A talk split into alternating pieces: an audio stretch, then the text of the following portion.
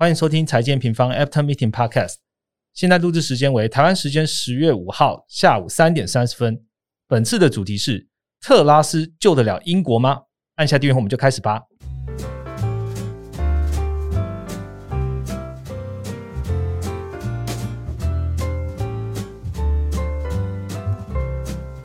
Hello，大家好，我是财经平方的 Roger。节目一开始呢，先恭喜大家克服廉价魔咒。诶，为什么这样讲呢？当你在十月九号的早上还听得到我们的 Podcast 听众朋友，代表呢，你人现在呢，就算人在休假哦，心里还是非常想要了解这个全球的总经大事的。那十月十号呢，也是一个很特别的日子啊。什么日子呢？嗯，好，就是我们的 Q 四全球经济展望最后可以观看的截止日期哦。不管呢，你是有参加想要复习啊，还是还在犹豫说要不要了解 Q 四的经济展望的，都可以点击我们现在资讯栏的连结哦，和将近九百位的学员一起来学习。那回到这一次的主题好了，九月底到现在啊，过去的两周啊，市场呢其实不只关注这个联准会的动态哦，另一个经济体呢也爆出了一个巨大金融动荡。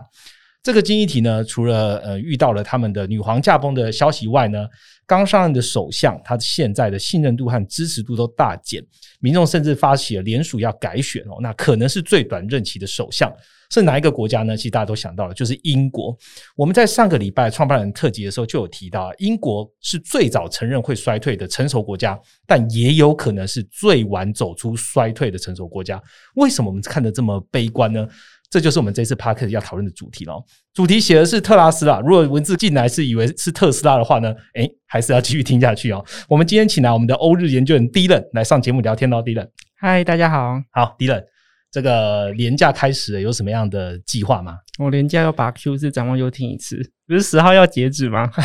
趁这个机会赶快多听几次，复习一下。好，非常好。先跟听众朋友讲，这我们没有 say 哦，这是这个是 Dylan 自己内心的渴望，这样子有没有在计划出国？嗯，可能要等明年吧。我的护照过期，还没有时间去办。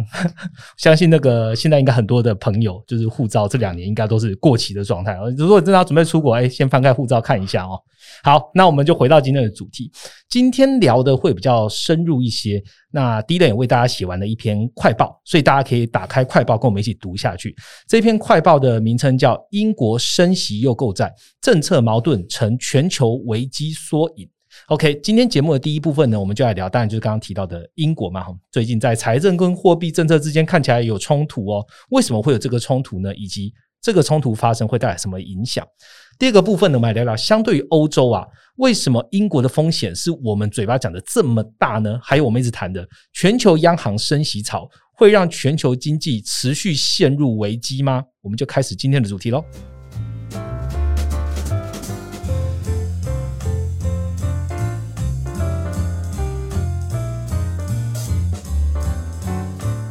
好的，马上进到我们第一个主题了。这阵子呢，英国有很多的重大新闻哦，基本上都是全球关注了。那除了英女皇的事情之外呢，那英国的这个新的首相上任，在经济层面呢，英国的债市跟汇市呢也有大幅的波动哦，英镑呢大幅贬值，跟欧元同步，就接近跟美元是平价的水平了。那市场呢大幅抛售这个英国的公债。那我们请第一人帮我们更新一下英国的近况好了。好，那英国近期的金融市场有很大的波动，那最大的波动来源就是在他们的货币政策还有财政政策发生很明显的冲突。那我们先来帮大家更新一些呃近期的时间轴。那英国央行在九月二十二号宣布缩表计划后，九月二十号就是联总会开会的同一天呐。好，那那他在那一天的台湾时间晚上宣布要缩表一年，对他要主动加被动缩表八百亿，等于说他不但原本的被动缩表之外呢，他现在还要主动把。债券卖出去，他一年的金额大概是就是八百亿。可是财政部就在隔天，就是九月二十三号的时候，突然宣布说要做的是一九七二年以来最大规模的财政刺激计划。他们自己叫 mini budget 啦，但是我们等下会说，其实这个这个计划根本就一点都不应该是非常非常大的哈，它一点都不不不 mini。嗯。那除了他们这种做法，就造成了债市供需大乱嘛？想想看，央行现在在主动的卖出英国的公债，是那政府却在大量的发债，这发债规模很大嘛？所以就大家就怀疑说，诶，那英国第一个，他们会不会债券就没人买了？谁来买债啊？对啊，没有人买债嘛。然后第二就是。大家还会相信英国央行有办法这样真的缩表下去吗？嗯因为既然政府要跟他唱反调嘛。信心问题，对，所以就让英国的公债还有英镑遭到市场的抛售，让英国央行就必须在他宣布缩表，或者是说呃政府公布财政计划的隔周九月二十八号说他要紧急的在缩表前再度购债去缓解市场波动，等于就是说英国央行先做了一个法法交湾呐、啊对，好，这第一轮刚刚已经简单的讲，这是为什么我们讲的财政跟货币政策是有冲突的原因哦。现在英国还在升息，但是英国的央行啊已经开始做购债的动作了哈。这个刚刚第一人提到嘛，它是一个非常不 mini 的 mini budget。那等一下请第一跟大家分享一下这这个 budget 的内容到底是什么哦。除了这个财政部发出的这一件事件之外呢，英国的首相这个特拉斯啊，还有他们的财相这个减税计划之后就不受人民的信任，所以刚刚其实，在前言就有提到，民众联署要求政府要改选哦，因为他们的改选的里面的诉求是说，前所未见的动荡席卷了英国政。那表示呢，民众认为说政府现在的处理的政策是适当的嘛？刚刚讲了，既然会出现冲突的政策，当然人民就会越来越不信任。英国发生了什么样的事？用这么大的财政来救市，那这个项目的计划细节是什么呢？第一人再跟大家分享一下吧。好，Charles 上台其实才几周而已啊，他接手的从 Boris Johnson 手中接手的英国是一个风雨飘摇的。为什么这么说呢？他们英国自己认为，应该央行自己预估说经济即将进入衰退，也就是衰退时间可能会蛮长的，嗯可能会会长达一年甚至两年哦。第二个就是他们通膨是居高不下，他们现在家庭的那个能源支出费用一年大概是三千五百四十九英镑，那这个大概就是十二万多台币嘛。那个其实对英国的呃尤尤其是收入比较低的人是一个负担非常大的，所以政府就在经济。呃，即将进入衰退，然后通膨又居高不下的这个情况下，都想要去做一个提振一个经济方案，所以他就做了一个迷你预算计划，就是 mini budget。它主要内容就是第一个，我刚刚讲到通膨嘛，所以他要去控制呃他们民众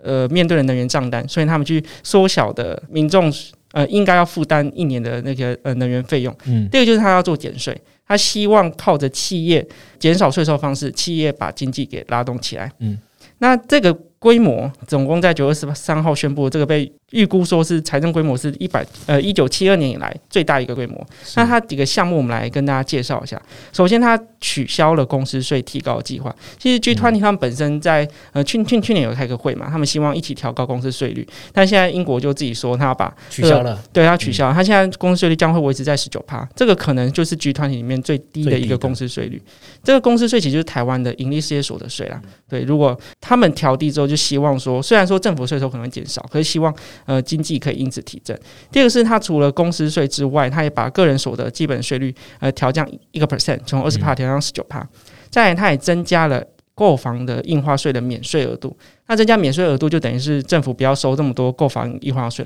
就也希望把他们的那个房房市市给提振起来。尤其是英国房市在央行从去年十月开始升级，升到现在，英国房市也很明显的趋缓了。对，再来就是要取消调升国民保险税一点二五帕，也就是再让人民少付一点钱啦。然后再来就是争议最大的，就他们原本宣布要取消个人所得税最高四十五帕的集聚，那呃，英国跟台湾一样嘛，都是累进税税率制，你收入不同，缴的税率也不同。嗯那四十五帕集率就是英国呃最高的一个所得税集聚。那不就是最有钱的人吗？对，所以它其实是减少富人税的意思，所以这个其实造成民众一个很大的反感，嗯，就是为什么就是呃我们可以接受说你要提振经济，那为什么你要去提减少富人税？但是 Charles 政府是是说他们相信的是捐地经济学啦，就希望呃有钱人在消费的过程中可以把这个经济效益传传到整个整个对嗯传导到整个英国这样子。最后一个就是能源补贴，它这能源补贴其实是市场最关注的，它要补贴家庭还有企业能源支出的费用。那家庭能源支出，我刚刚说他们现在是一年三千五百四十九英镑嘛，嗯，那它要呃通过财政补贴方式把他们的降到一呃两千五百英镑，嗯对吧？剩下中间这个费用全部都是政政府贴钱的。那这个能源补贴会为期两年。嗯那我们来看一下这个 package 哈，听起来好像很多趴数嘛。那我们看看它到底是有多大？那根据英国财政研究所的估计啊，光是能源补贴在未来二到三个财年，可能这个支出就会达到一千亿英镑你。说光是你刚刚讲的最后一点，对，就是就会达到一1000英千英镑。嗯然后看一千英镑是财政补贴嘛，那他们就是要发发债去解决嘛。是可他这个时候却把政府税收减少了，就我刚刚讲的减税嘛，公司税提高取消了，嗯然后现在个人所得税也下降，他们还原本要说要去减少富人税，然后他们也。也照这这个做法，就会造成他们的举举债啊，或者说借款就要要拉高嗯拉高嘛。那预估未来三年，他他们的举债金额三呃三个财年总共加起来要达到四千九百五十亿英镑，这个比原本三月份预估的还要高出三千多亿英镑，也就是比原本高出还要一倍以上啊。是那这个这个种减税规模，就让市场非常非常恐慌。那尤其是减税的这个效应是很长期的，因为它长期这个税率都是这这么低的嗯情况下，会造成长期财政收入减少。就是呃，财政研究所研究所预估，其实到二零二六、二零二七这个这个财年呢，英国政府的借款还是要每一年高达一千亿英镑以上。嗯这个等于就是会让政府长期的负债了。那他们负债除上 GDP 的这个比率，就会从现在的八十三趴提升到九十四趴。那整个英国就就大家就会担心说，诶，它的长期的那个负债有没有办法去预估？嗯那因为大家就是一一直在骂政府嘛，为什么你要减富人税？那你为什么要呃在减减税的同同时在增加支出？所以他们十月三号，他们财政大臣就就发发一个帖子，就是说，哦，他们听到民众的想法，所以他们不要取消富人税，就是他维持四十五趴这个个人所得税的集聚。不过这个虽然说媒体都说英国政府出现法法家湾嘛，嗯可是其实我们稍微去看一下这个预估的数字，这个四十五趴的个人所得税集聚大概只有占英国整个整个财政计划 package 里面一年大概只有二十亿英镑而已。嗯就我刚刚动动辄讲。一千千亿亿对嗯千亿的二十亿英镑根本就是呃对民众的感觉很大嘛，因为它针针对的是富富人那一块，但是其实对整体的财财政收入是没有什么帮助的，所以它就算取消，它整个财政规模还是非常非常大。嗯，好，其实那个法夹湾这一块，我们刚光是低等奖就已经有呃蛮多的法夹湾的哈。政府原本它不做这个财政支出，突然间它呃缩债了，缩债之后又做财政支出，然后甚甚至在这财政支出里面的项目又一个法夹湾。但刚刚算起来，这个法案其实还好啦，二十英镑跟千亿级的来比的话，其实是真的是里面的 mini。OK，那我想要问你一个问题，就是说为什么好？既然财政财政这个政策已经公布了。那为什么英国央行要在财政宣布这些政策之后，又出手干预，又要开始购债？英国央行是看到了什么吗？敌人？其实我觉得不只是英国央行，整个英国在看到他们财政，我觉得包含 Trust 政府自己也是哦，在他们宣布财政刺激之后，他们整个市场波动，他们自己应该也是冒冷汗吧。嗯我们呃讲一些数据，包括像英镑对美元在九月二十六号。呃，就是在隔周，就是他们宣布财政这这次过一个周末的隔周哈，就贬贬破到一点零四，而其实逼近平价的水水准。嗯那英国两年期跟十年期的公债殖利率也分别上升到四点七跟四点五，这也都是两千零八年以来的新高为没。有人要债了。对，而且这是在很短的期间内呃出现了波动，所以这个这就使说，因为我觉得如果是呃平稳的贬值，那可能对经济是好的，但是它如果是突然的贬值，就会让企业跟他们呃民众的资产负债表在短时间出现很大的波动。嗯比如说像他们持有大量公债的养老基金跟退休基金，就面临到短期间要追缴保证金，跟因为他们公债值率上升嘛，所以等于公债公公债的价值下降，他们找不到其他抵押品来来来补足，所以就引发了他们的市场波动。那英国央行本原原本他们出来讲话，都还是呃维持一个高度关注一个态度，可是因为市场实在波动太大，所以在九月二十八号的时候就正式宣布出出来，就是他发一个公告说他要在缩表之前，就是他要在把债券卖出之前，再度的买债，那去缓解市场流动性。那我们来看一下九月二十八号英国央行到底说了什么哈？那他这个做法会不会跟他原本的计划是有冲突的？嗯首先，他说这个计划是临时性购债，但是没有上限的。他要在九月二十八到十月十四，大概十三天内呢，购买二十年以上的呃政府公债。那每次购买额度是五十亿英镑，就是每天最多可以买五十亿英镑。那刚刚提到嘛，总规模是没有上上限的。第二个是他延后缩表，他们原本打算在十月三号，哎、十对，十月三号开始缩表，他现在确定要延后到十月三十一号，也就是他中间空出来的时间，就是他要继继续买债的意思啦。嗯那他还是有强调，就十月三十一号的缩表还是维持八百亿英镑不变，所以缩表的计划是延后而已，对，只是延后规模。没有要省。呃，你也你也可以这样想嘛，他在缩表之前先买债，等于就是他缩表打折扣嘛。比如说他如果最终最最终在缩表前买了一百亿，然后后来收八百减一百，对对对，嗯就等于是打折扣的意思。嗯那虽然说英国央行，呃，他这个做法呢，目的是什么？其实就是要救说现在市场上的紧急的流动性不足了。其实英国央行虽然说这个声明看起来好像蛮厉害，但其实实际上他买的没有很多。比如说他呃，截止到十月三号，他其实总共买的金额也大概就三十三十六亿英镑而已，嗯但它一天最多要买五十英镑，其实差蛮多。他好几天只有买三三十六亿，所以其实规模不大不算大。所以英国央行要救的其实不不是英国的债务危机，它要救的是流动性不不不足的问题。那整体的申请路径跟缩表，就像他讲的，没有改变，它还是维持要呃继续升息，然后继续缩表。那在央行干预之后，流动性就得到缓解。那三十年期公债殖利率在九月十八号英国触顶到五帕以上之后呢，就呃快速的下跌哈。那当天也创下单日最高的跌幅。那同样的，其他天期的公债殖利率也跟着下滑。那英镑跟美元现在呃又涨回一点一三之上，等于就是说短期英国央行出来就是终于稳定了市场。嗯，那政府也有点转转。转向的迹象哈，那他们还没投票，那这也是后后续应该要关注的。听起来好像是英国一样做这个购债的计划，主要是解决流动性啊，比如说包含了信心，它并没有要真正大幅的超过它要缩债的规模。现在看起来，我们实际看十月三号为止，三十六亿英镑其实还好哦，它购债其实也还好。那我想问，就是讲到债啊，英国它怎么样都算是世界数一数二大的金融中心嘛，哦，那。英英国的公债如果真的遇到这样的状况的话，大家就会开始想哦，只要讲到债，讲到欧洲，就会想到欧债危机。那大家有在想说，那市场在担心会不会有倒债的风险呐？那我们在报告里面，或者说在市场，大家在媒体上面也会看到说，英国啊，大家都在讲是台湾金融业第三大铺险国。除了这个全球市场会不会遇到英国倒债的风险之外，台湾会不会也深陷这样的金融危机里面的地人？好，那我们先来分析我刚刚有提到的英国所谓的退休基金短期的流动性紧张这个问题，因为这是嗯他们的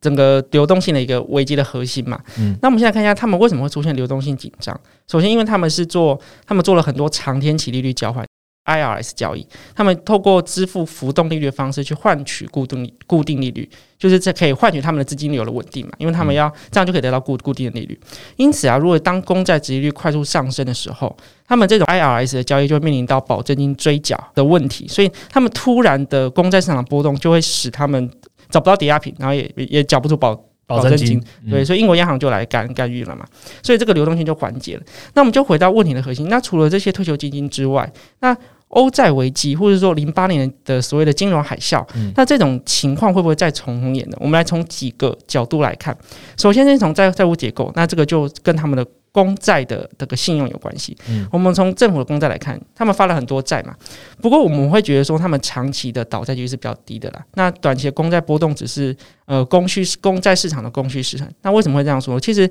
如果以最近的数据来看，就是二零二二年的数据来看，与其他 G7 的国家比较，英国的政府公债手上 GDP 的这个水准，其实只有高于这种财政状况比较好的德国，它比美国啊、日本啊都还要来得低，所以其实它并不是一个走在很危机的一个国国家啦。那虽然说标普跟穆迪，但他们在上周都有发出报告说，可能会在十月底下调英国的主权债务评级，但是它但是其实应该是下调之后还是会维持在投投资等级的，就是离真正的倒债还是有一定的差距的。第二个就是来讲到金融机构的抵御能力，也就是金融系统性风风险的部分。其实，在二零零八年还有二零一一年欧债危机以来啊，欧洲跟英国他们对金融业的监管都已经呃大幅的增增加了。也就是说，他们金融业现在受到比较严格的监管的。我们举一个，就是他们比较常提的，叫普通权益第一呃第一资本比率这个数字，就是 CET one。那这个 CET one 是什么意思呢？它呃，这个比率的公式是普通股权益除上呃风险性资产的净额，那等于等于就是说，这个比率越高，代表说银行的资产是越高的。当我发生危机的时候，我银银行有足够的资金去来应对这这些风风险。嗯。就是不不需要透过政府的资金，不需要政府来救，银行可以自救了。对，银行可以自救。那这个 CET one 的比率，其实在呃，不管是从零八年来看，是一一年来看，都已经大幅的提升了啦。也就是说，他们风风险应对能力是比较好的。第二个，我们来看一下欧元区跟英国的逾期贷款比率。那这个比率也从零八年到一一年降到现在不到百分之二，跟不到不到百分之一了。嗯，所以等于说他们金融业没有出现很危机的情况，也没有太大的呆账。对对对。然后我们可以从很直接来看，其实现在每个国家的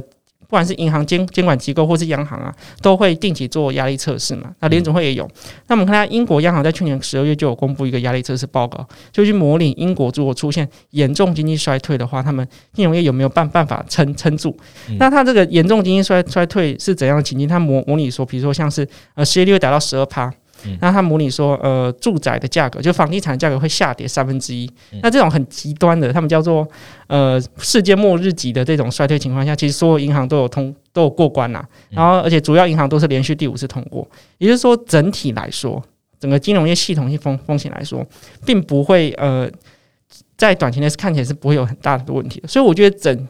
这一次的呃，英国不管说债市的波动，还是英镑大跌，真的是主要是反映短期流动性问题，而不是长期我们会担心说它政府倒债啊的这些风险。等于是说，第一的分析是不至于走到这么极端哦，不，反正就是英国现在的呃银行们啊，或者说它债务的结构，基本上的 resilience 就是它的抗受能力哦，它的抗性韧性，基本上是比零八或者说比一五年还要来的强很多的。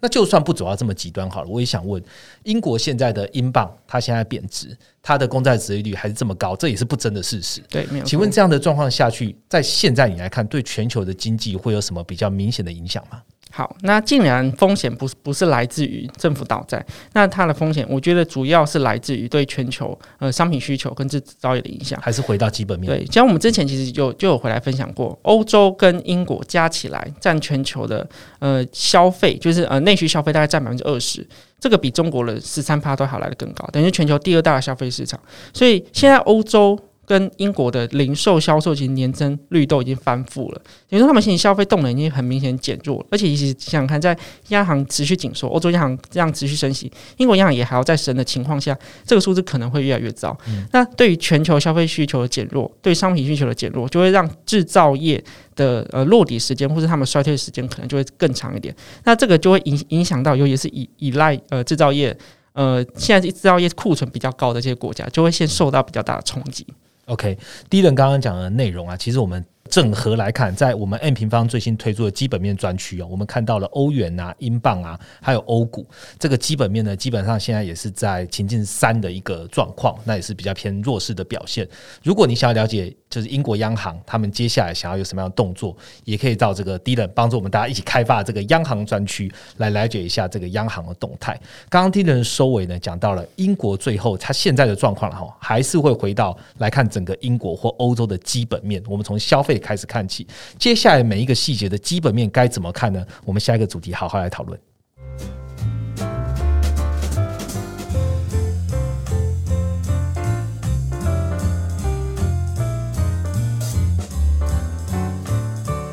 好的，马上进到我们第二个主题哦，我们好好聊一下这个基本面的部分。英国呢，怎么样？就是代表 G7 嘛，先进国家的一个缩影哦，购债呢，加上主动缩表这种政策冲突呢。我们英国，它央行自己有讲嘛？英国是在 G7 里面，它最早喊出来进入衰退，但我们认为它也是最晚结束衰退的 G7 国家。那相对于欧洲，为什么英国的风险跟基本面现在看起来变化这么大呢？第一点可以跟我们分享一下。好，我们今天来从英国长期的一个问题来看，其实它从脱欧以来又面临到一个很严重，就是劳动力短缺的问题。嗯，不管是他们各个产业，包含像制造业啊，甚至医疗业，哈，他们他们也缺了很多医疗人员。那劳动力短缺就造成他们的呃生生产没有没有办法跟跟上，对，然后他们也造成他们薪资上涨的问题。那以上这些问题还有。俄乌战争造成的通膨上涨，嗯，那也就让英国的经济从通膨开始，再到央行紧缩，然后再到经济衰退，然后财政扩张这种恶性循环就进去。那我们来回过头来看，呃，过去英国在。过去一年到底是发生怎样的经济状况？首先是呃万物的根源嘛，通膨。其实，在俄乌战争之前呢，在呃英国通膨，其实在全球通膨都有很明显上升的趋势嘛。所以英国央行就是在所有央行里面算是开第一枪，去年十二月就开始升息，然后也是第呃应该是主要央行里面第一个停止购购债的，所以它停止新增购债，所以它去年十二月开始进入了所谓的紧缩循环，就是因为通膨的关系。嗯，然后再来。随着货币持续紧缩，因为它是最早开始升升息的嘛，所以它经济已经开始很明显的在趋缓了。英国央行呃在八月份的预估就预估到二零二三跟二零二四年，英国经济将要分别衰退负一点五跟负一点三，也就是两年都算是个。到二零二四嘞。对啊，这等于是两年都是一个很深的衰退，然后最快经济衰退今年可能第四季、第三季就会开始。那除了货币紧缩造成的经济衰退之外，通膨也造成民众的消费力道大幅的下降。嗯，所以他们的经济衰退就是一个这个一一个内在可能会持续发生的一个事实啊。那政府为了要去解决所谓的经济衰退还有通膨问题，所以他就要做财政嘛，就是我们刚刚提到的 mini budget 这这这个财政计划。那这个财政计划就是创了一九七二年以来新高。但是现在财政计划做了之后，大家要担心什么？第一个，你的减税会不会反而使通膨更更再通膨？对。然后第二个就是说，你减税之后。那英镑贬值，那央行为了挽救信誉、挽救英镑，那是不是又要更紧缩？那现在市场上甚至已经定价，英国央行必须要把利率提高到五趴到六趴，才有办办法去救通膨，对，或者挽救它的信誉啊，可以这么说。可是英国现在利率只有二点五帕而已，它从去年大概零点一升到现在二点五，如果要升到五帕的话，等于就是还有一半还没有升，所以就是说这个循环一直在持续不断的加深加大。那尤其是它现在通膨看起来还没有很明确缓解迹象，像他们呃英国央行预估，他们未来几个月可能还是会出现呃大概高于十帕以上的通膨，等于说经济衰退、货呃货币紧缩、财政扩张、通膨，就是他们现在经济面临到的问题。嗯，我们其实呃上个礼拜吧，就是 Rachel 在 p o c k e t 里面有跟大家分享嘛，现在的衰退是。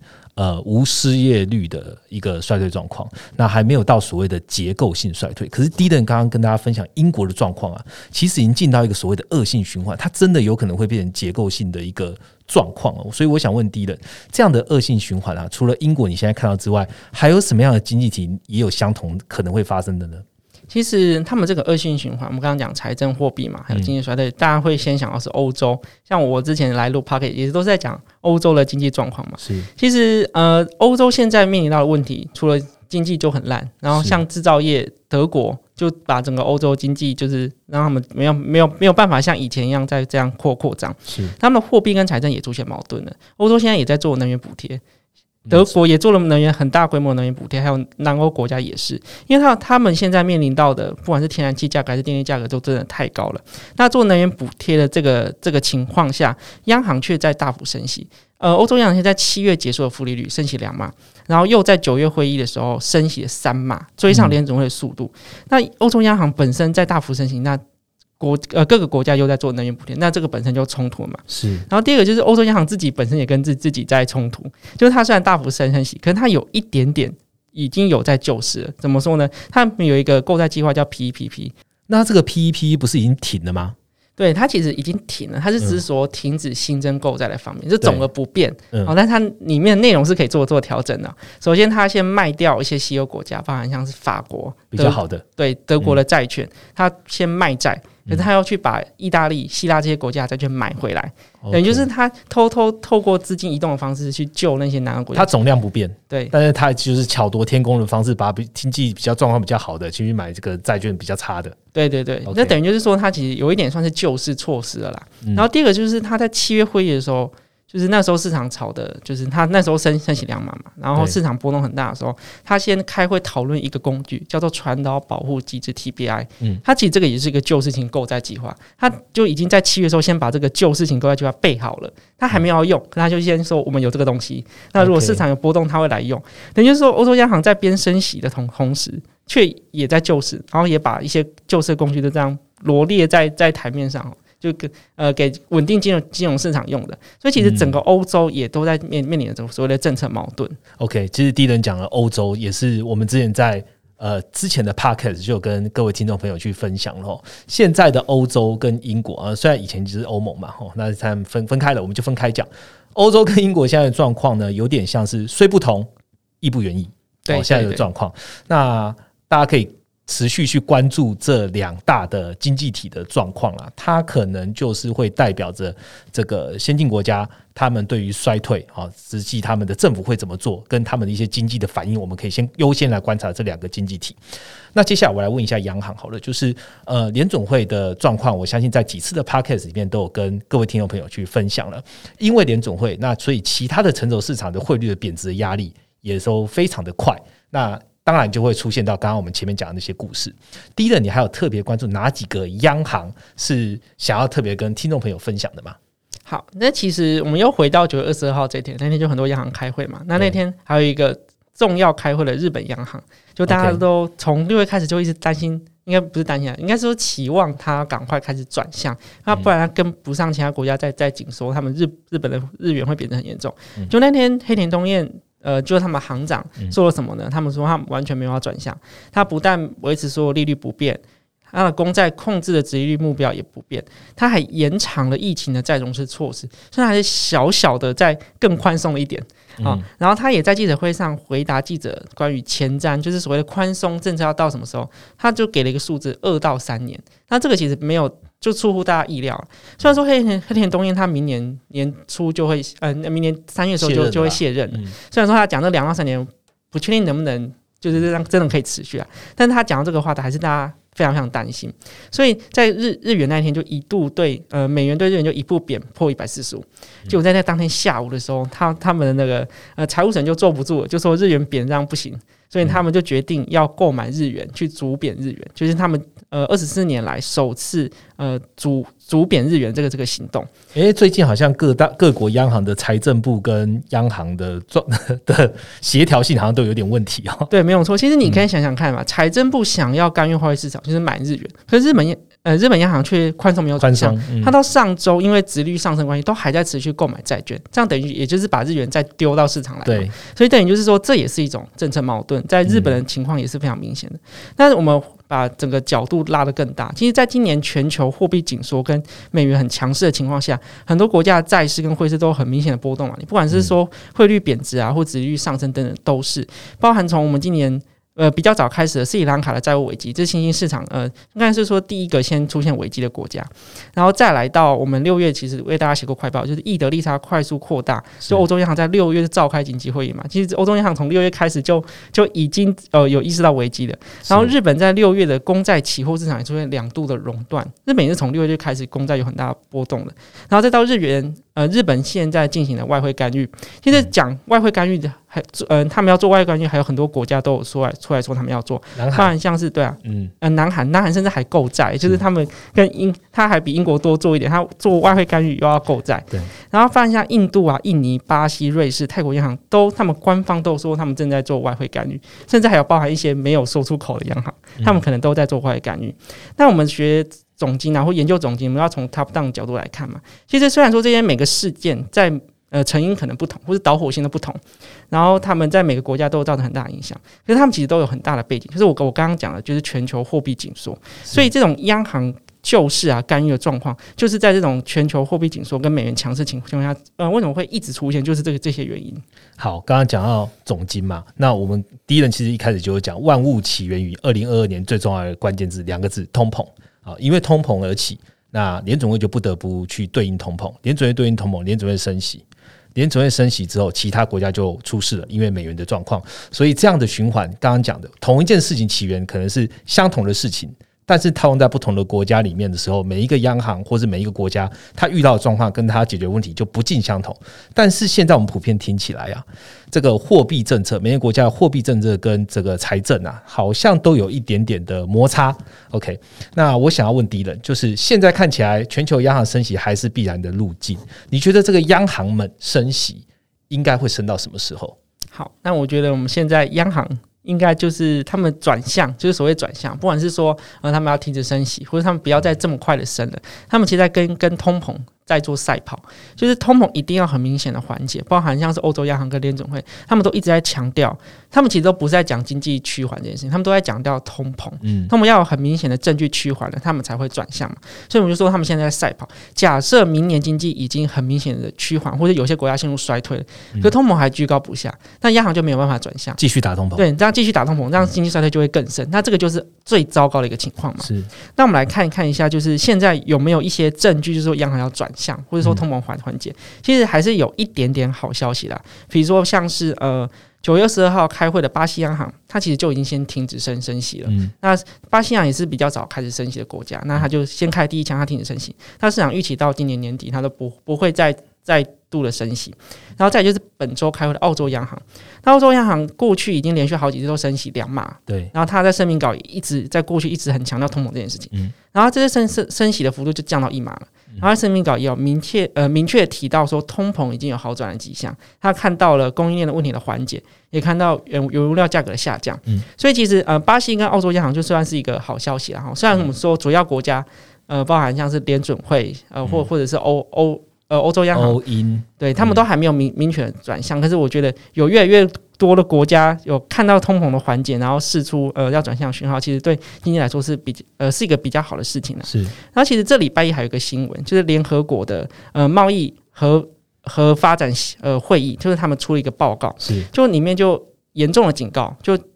Fed 就是联准会这样快速的升息，会会把它的货币紧缩的效应扩散到全球，然后会让很多呃比如说呃新兴市场。受到的危机是比较大，虽然是联总会在升，可是会反而是影影响到是他们嘛？就是现在，对。然后第二个就是他们看到，就是他们不不认为说这个通膨靠着控制需求，就是联总会想要去让失业率小幅的上升，然后压制需求嘛？他觉得控制需求这个方式是没有用的，一定要从供给下手，所以他就直接的呼吁说不应该再这么快速的升息。不过当然了，全球央行不归联合国管，对，也没有人真的可以管得了联总会了。但是我觉得一个。国际机构就是这么联合国这个角度去发这个报告来来去警告，我觉得还可能还是呃多少有点市井效果的。然后这两天的股市的表现是不是有一点市井的作用出现？对对对，就是也是可能你看到嗯嗯美国自己的升息预期也下下修了嘛，是，所以表示说其实市场上是有可能会在接下来去反映这件事情，就是升息放缓这这件事情。那我们会觉得接下来关键重点就是在通膨有没有办法如如预期的缓解。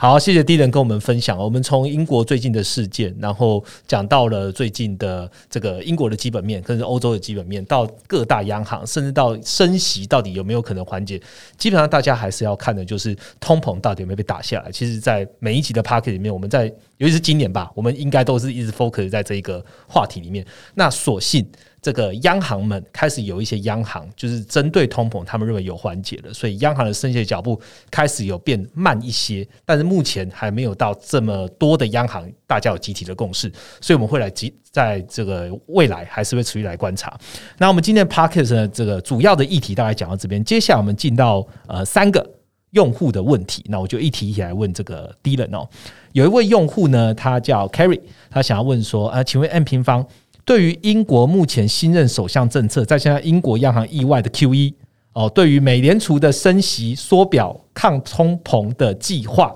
抗高通膨计划，英国的动作对原本强势美元下的外汇市场会产生什么变化吗？迪尔，再解答一下好了。好，我们英国刚刚呃就有分享到，英国现在陷入了困境，就是他们经济衰退，然后又要做财政，然后可是这又跟货币政策打架。那我们来补充一些联准会官员上一拜的发言，联准会其实没有。他们的官员发言没有特别把英国把它 highlight 起来不过他有提到一些有趣的观点，我觉得其实可能就在讲英国的事情。比如说像 Brenner 这个这个官员就有提到说，他们有注意到联总会升息，就是把他们的货币紧缩这件这件事情已经外溢到其他国家，就是对其他国家营造着很明显的影响了。不管是金融的流动性，还是造成风风险，其实他们都已经有发现。但是他也还是有强调。联总会的政策主要目标还是通膨，所以他等于言下之意就是说，看到其他国家 因为他所害。但是他还是现在这个阶段还是会关注通膨，才去决定他们的升升息路径。所以，呃，回到原本的问题，就是英国的动作对原本强势美元有什么影响？那我觉得从利率路径之外，就是不管是联储会升息还是英国央行升息，我们觉得很重要关注。其实我觉得现在可能是未来越来越重要是经济差这个方面。我想讲，英国会衰退嘛？然后欧欧洲也有可能是有也有衰退的风险，在今年第四季的时候。那美国现在看起来好像整体的经济表现还稍微还有点 hold 住，对对？它的零零你说还算。看起来就业失业啊，都还算 OK，对，所以就是变成说，接下来经济差会不会再扩大，就是美元一个很重要的一个观察的一个重点。好，我简述一下刚刚第一人讲的，反正联储会现在态度就是。哦，我知道了，但我还是会继续往下做，大概是这他们现在的一个态度啦。那我们会希望看到更多 他们出来发言，尤其是在联合国或或或者是说其他央行停止升息之后，不知道联总会不会跟着转向？那这是未来可以关注的。OK，反正 N 平方上面有那个飞 watch，大家可以上来关注。那那个联总会的官员如果有什么重要的发言，我们会透过短评的方式来告诉听众朋友。那么回答第二个问题，第二个问题是曾大头啊。就可能是自己 nickname 这样，他问到就是央行专区里面欧洲央行行长发言的这句话，请问目标相匹的政策利率将处于限制性区间，这段话是什么意思？有点看不太懂啊。第一人，好，限制性区间，我们把这个词稍微猜一下。我们先来看限制性这个词什么意思？那所谓的限制性货币政策，它代表的含义就是要提高利率去限制经济成长，这就所谓的限制性货货。币政策。那限制性区域指的就是利率这个部分，它把利率提高到限制性区，就是说要把利率升到中性利率之上，或者是所谓的中性区域之上。那它这代表什么意思呢？就是它要把利率提高到原本大家呃长期利率的水准之上，才有办办法去压低通膨就是现在不管是联总会跟欧洲央行想要做的事情。嗯。那不过回过头来看，因为这欧洲央行行长讲嘛，其实欧洲央行其实他有承认说他不知道。中心利率是多少？对他没有说中性率是多少，所以他说提到借到限制性区，其实只是可以翻译成说他要再继续升息的这样这样的意思啦。其实跟联准很像，就是大家都说联准会认为它利率应该要升到，鲍威尔讲的是一 percent 嘛，然后呃威廉斯嘛讲零点五 percent，那那个那个值到底是什么？其实是都有保留一些解释。只会讲实质利率嘛？对对对对，都有一点解释的空间这样子。好，那我们来回答第三个问题。第三个问题应该是呃宋先生啊，那他问的就是。呃，他在哦，这个这位先生他是在这个我们呃 Q 四的展望啊有提到，但我们没有回答，所以我们把它变成一个问题。那大家呃就请 D 来帮他回答。他说呃九月的 FOMC 会议的点阵图预测，美国的这个 EFF 啊，就是美国利率嘛，中值将落在四点五到四点七五 percent。那请问升息结束前，这十年的公债殖利率会上涨到跟 EFF 相当的四点五到四点七五，或是倒挂而低于呢？好。那呃，影响利率啊，或所谓的利差的因素有很多。那联总会政策就是一个很重要，应该是说是说现在大家最关注的一一件事情嘛。是。那确实，我联总会以现在今年申请五五五码的一个情况来说，呃，不管是长天期还是短天期利率，确实都还会持续上上升的。不过，因为我们现在认为说十年期公开利率现在还没有，因为长天期殖殖利率其实是有一个避险。呃，会去比较多去反映避险效果嘛？就如果我们今天担心经济，呃，有出现很明显的趋缓的话，其实会对呃，殖利率在长天期的部分会比较压抑的。所以我们会觉得没有错，从长因为长长天期就十年期会升的比较慢嘛，那短天期因为升息会持持续的上升，所以倒挂确实是有可能会在进进进一步的持续的。嗯，那至于美债的的一些看法，或是所谓的刚刚提到的利差，我们在嗯我们最新的月报里面都有很详细的描述。好，谢谢 Dylan。那就要进到我们今天的一周一图表的单元哦。今天一周一图表呢，跟我们今天讲的主题也非常有关系，也就是我们的欧元 GDP 跟欧元区的经济信心。我们请 Dylan 跟听众朋友分享一下吧。好，欧元区的经济信心指数主要调查范围为欧元区内各个国家的产业，包含工业、服务业、消费者跟银建业和零售贸易、金融保险业的信心状况。欧元区经济信心指数以一百为长期平均的基准。高于一百，代表说目前的经济是比过去的历史平均还要来的更加的。另外啊，欧元区的经济信心指数也是欧盟认定经济循环的一个重要指标。本张图可以看到，欧元区的经济信心指数和 GDP 呈现高度的正相关，也也就是说，当欧元区经济指数越高的时候，GDP 的年增是有向上提升的动能的。而且，欧元区经济指数公布的时间是比较及时，因此啊，每月底的时候就可以看到该月的一个整个经济的状况，可以作为 GDP 的领先参考指标。好，谢谢 D 人今天参加我们的 Podcast 的录制哦。今天节目的最后呢，也想跟大家分享，最近 M 平方有一个海外用户啊，他有写信来鼓励我们，就是诶做出一个非常有帮助的总金平台。那和我们分享，就是很多数据啊，他以前都需要在不同的地方收集，而只有数据没有 insight，所以他非常谢谢我们提供一个完整的动态图表，可以让他在一个网站呢就可以了解他想要知道的经济数据。最后呢，他也说到很很很可爱，他说你们的价格似乎也。太佛了吧？那其实讨我们在讨论 M 平方的平台的每一次的功能演进的时候啊，这个 Rachel 跟我们讨论的方向都是如何让用户更方便的使用 M 平方为目标。因此，在很多的新功能，像是像 ETF 专区啊、央行专区啊，都是可以免费来使用的。当你进入到比较一个深度使用的情境的时候呢，我们才会希望用户啊可以用订阅来支持我们，不断地来开发更好的工具。所以，我们自己本身也非常鼓励用户从。诶，我只是要上来 M 平方了解 CPI 最新数据外，慢慢的去探究通膨为什么会这么高，究竟是什么样的现象引起的，未来的趋势会怎么变化，以及我应该要如何配置以符合趋势。这些想要成为更好的投资人的目标，基本上呢，M M Pro 或者未来自动升等的 M M Prime 都可以慢慢的让你养成知识，甚至变成一个投资的习惯。那我们也希望就是每周的 Podcast 啊，是一个免费可以阅听的一个频道，可以当做你了解总金的第一步。那善用 M 平方的工具，可以当做你未来投资的每一步。所以还是鼓励大家和 M 平方一起与时俱进。那现在加入我们的订阅呢，还可以自动在年底会自动升级哦。如果有兴趣了解 M 平方自动升级这些方案呢，也可以点击资讯栏的连接，和我们一起成长吧。今天我们 p a r k 就录到这边。那喜欢我们的话，下方给我们五颗星，给我们评价，让我们可以做得更好。我们就下个礼拜见喽，拜拜，拜拜。